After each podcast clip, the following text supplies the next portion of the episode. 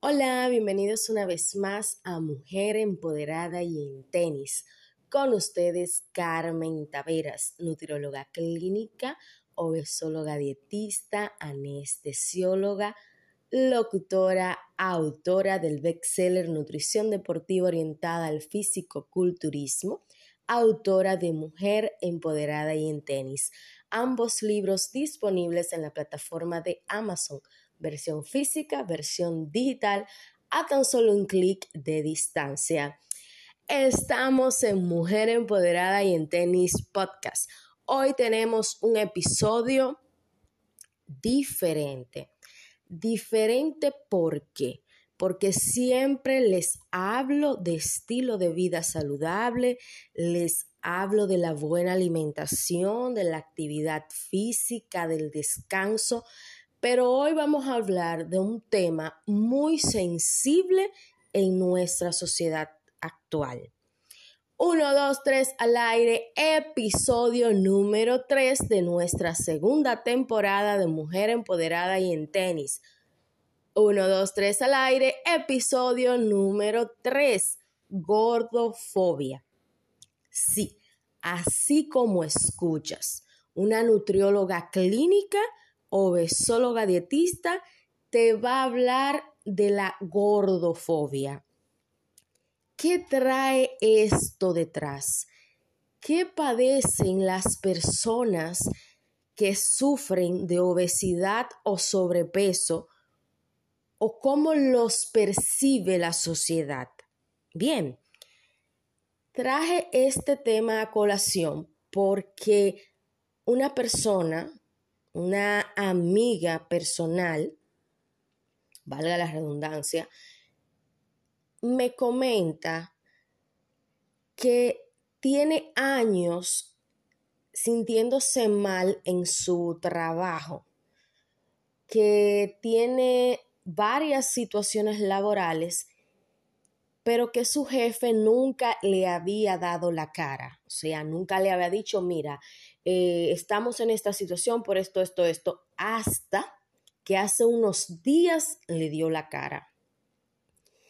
Y lo que le dijo a mi amiga fue que ella tenía problemas en el trabajo porque estaba lenta mentalmente y que esa lentitud mental se debía a su estado de peso corporal se debía a que estaba gorda, que era una persona que físicamente se veía mal, que estaba gorda.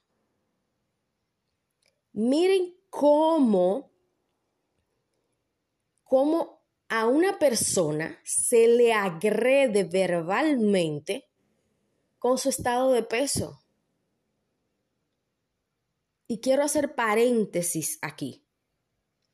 Una cosa es o la obesidad es un diagnóstico médico, es una enfermedad inflamatoria crónica que si se van a los primeros episodios de este podcast, se van a dar cuenta porque hemos hablado de la obesidad como tal. Entonces, ¿cómo es posible que en pleno siglo XXI, donde estamos hablando de aceptación, de amor propio, donde queremos normalizar a la obesidad, donde queremos que las mujeres se acepten con una enfermedad,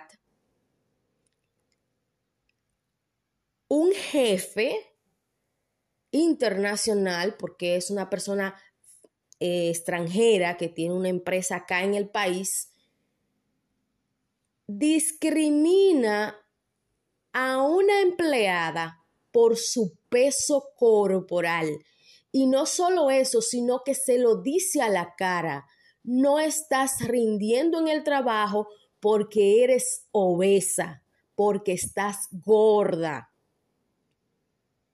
Tienes que hacer algo porque eres lenta y estás lenta porque estás gorda.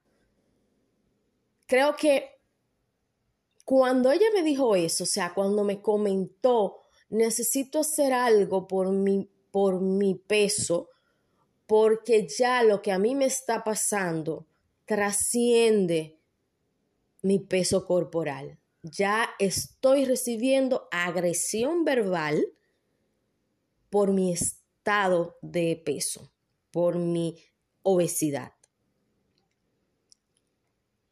Y señores, el manejo de la obesidad no es algo que la persona vaya a una consulta clínica porque está recibiendo discriminación por su estado de peso, sino que es un manejo que inicia cuando la persona dice, estoy en sobrepeso u obesidad y esta obesidad me va a traer problemas de salud futuros.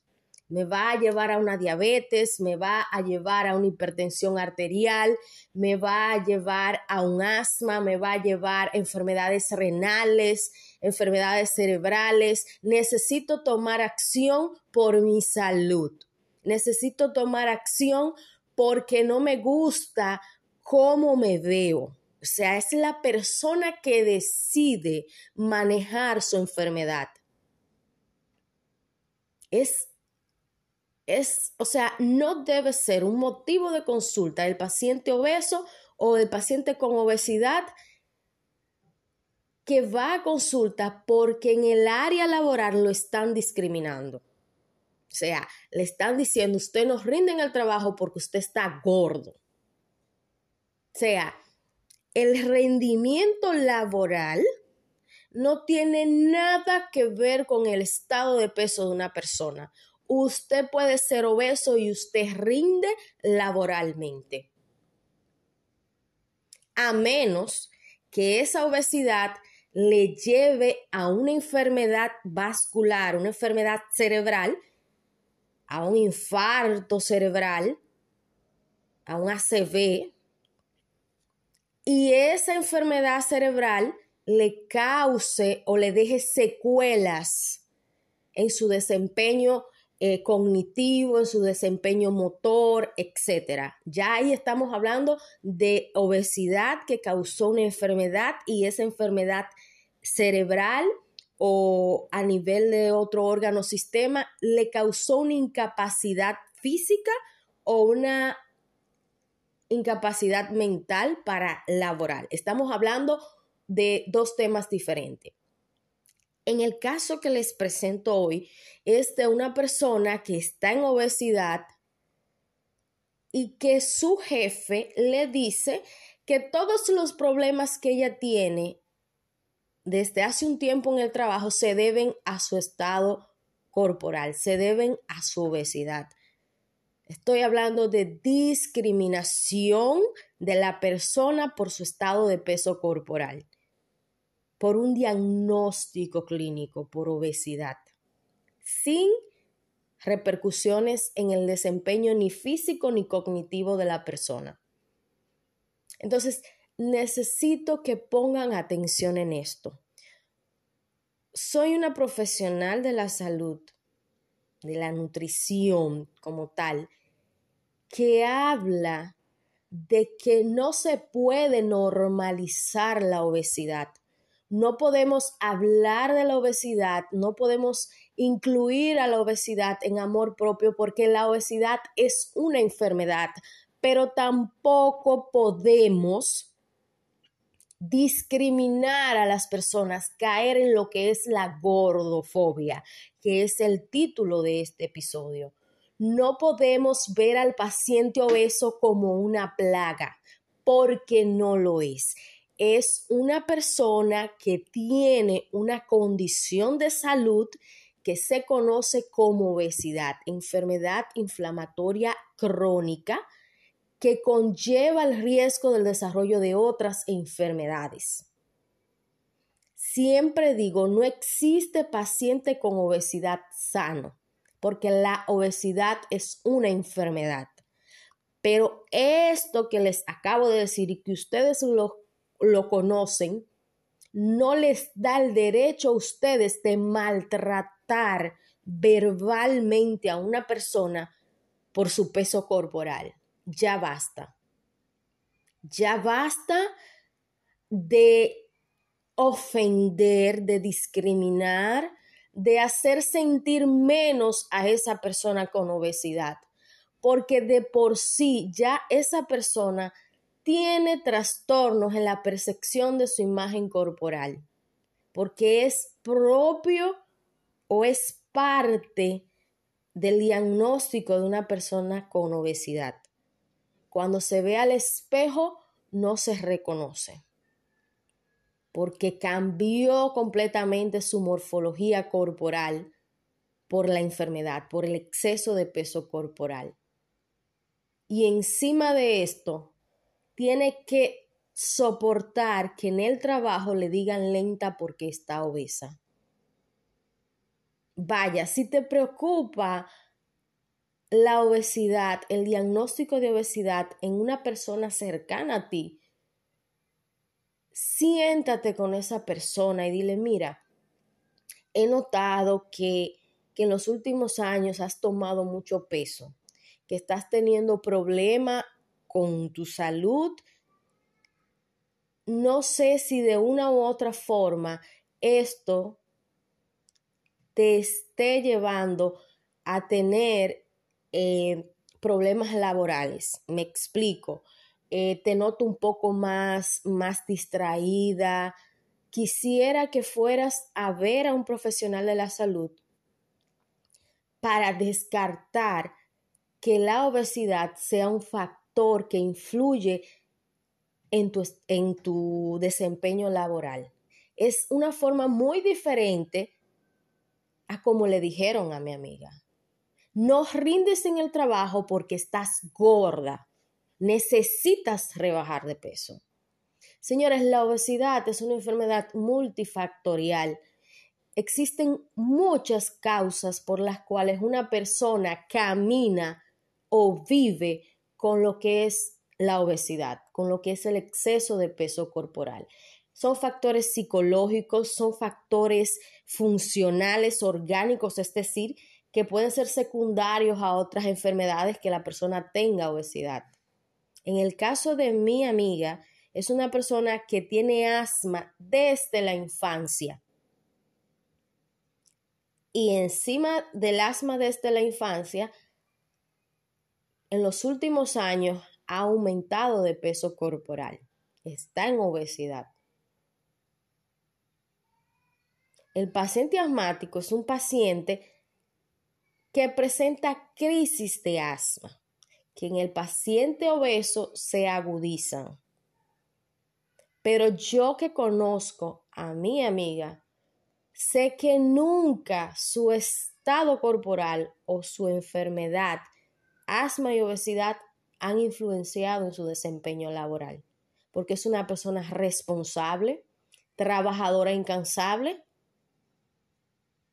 que ha tenido percances en el área laboral por diferentes razones, no por lentitud mental. Y que esta persona le diga en su cara a su jefe que ella no rinde en el trabajo porque está gorda, es un acto de gordofobia, de discriminación a la persona con exceso de peso corporal. Ya basta de ofendernos si vemos que la persona que está a nuestro alrededor tiene un problema de salud, por favor, seamos empáticos. Comuniquémonos de una mejor manera. Respetemos a esa persona, independientemente de su peso corporal.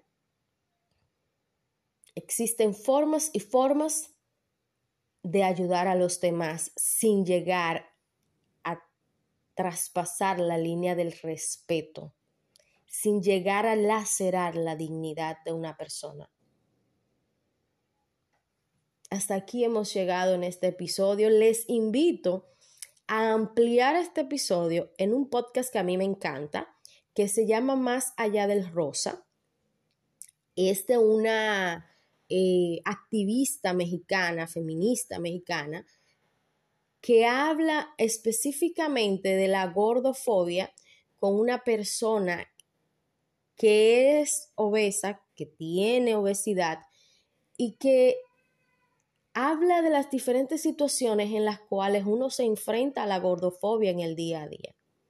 Un acto sencillo que habla de gordofobia es cuando en un transporte público no te dejan montar porque estás en obesidad y ocupas tres espacios. Y te dicen, no, no, no, usted no puede. Y te dejan. Eso es un acto de gordofobia. Porque evidentemente la persona tiene obesidad, va a ocupar más espacios en el vehículo, pero tú no sabes si esa persona te va a pagar los espacios que ocupe y tú no le permites ni siquiera entrar al auto. Le dices directamente, usted no cabe. Eso es gordofobia, eso es discriminación. O sea, eso les digo cositas sencillas de hasta dónde estamos llegando con, esta, con este tema. Así que te invito a escuchar ese podcast más allá del rosa, específicamente el que habla de gordofobia, para que amplíes este tema y lo veas desde otra perspectiva. Yo te estoy hablando desde la perspectiva de amiga, de nutrióloga, de obesóloga, de especialista médica, pero te hablo de lo que le pasó a mi amiga, cómo viví de cerca la gordofobia y lo que me tocó saber que una persona llegada a mí la ofendieran de esa forma, la discriminaran de esa forma, sobre todo cuando conozco cómo trabaja esa persona, lo dedicada que es, es esposa, es madre de dos niños. Y no se vale, no se vale que tengamos tantos prejuicios a la hora de tratar a una persona con obesidad. No se vale, porque es una enfermedad. No es un lujo ser obeso. Es una enfermedad crónica inflamatoria multifactorial. Son muchas las causas de la obesidad para usted discriminar y atacar verbalmente a una persona por su condición. Así que hasta acá llegamos en Mujer Empoderada y en Tenis Podcast estuvo con ustedes la doctora Carmen Taveras. Me pueden seguir en mis diferentes redes sociales, arroba mujer empoderada y en tenis, en Instagram. Visitar mi página web www.mujerempoderadayentenis.com y me pueden escribir directamente a mi correo asistencia arroba y en tenis.com. Hasta una próxima entrega. Feliz domingo.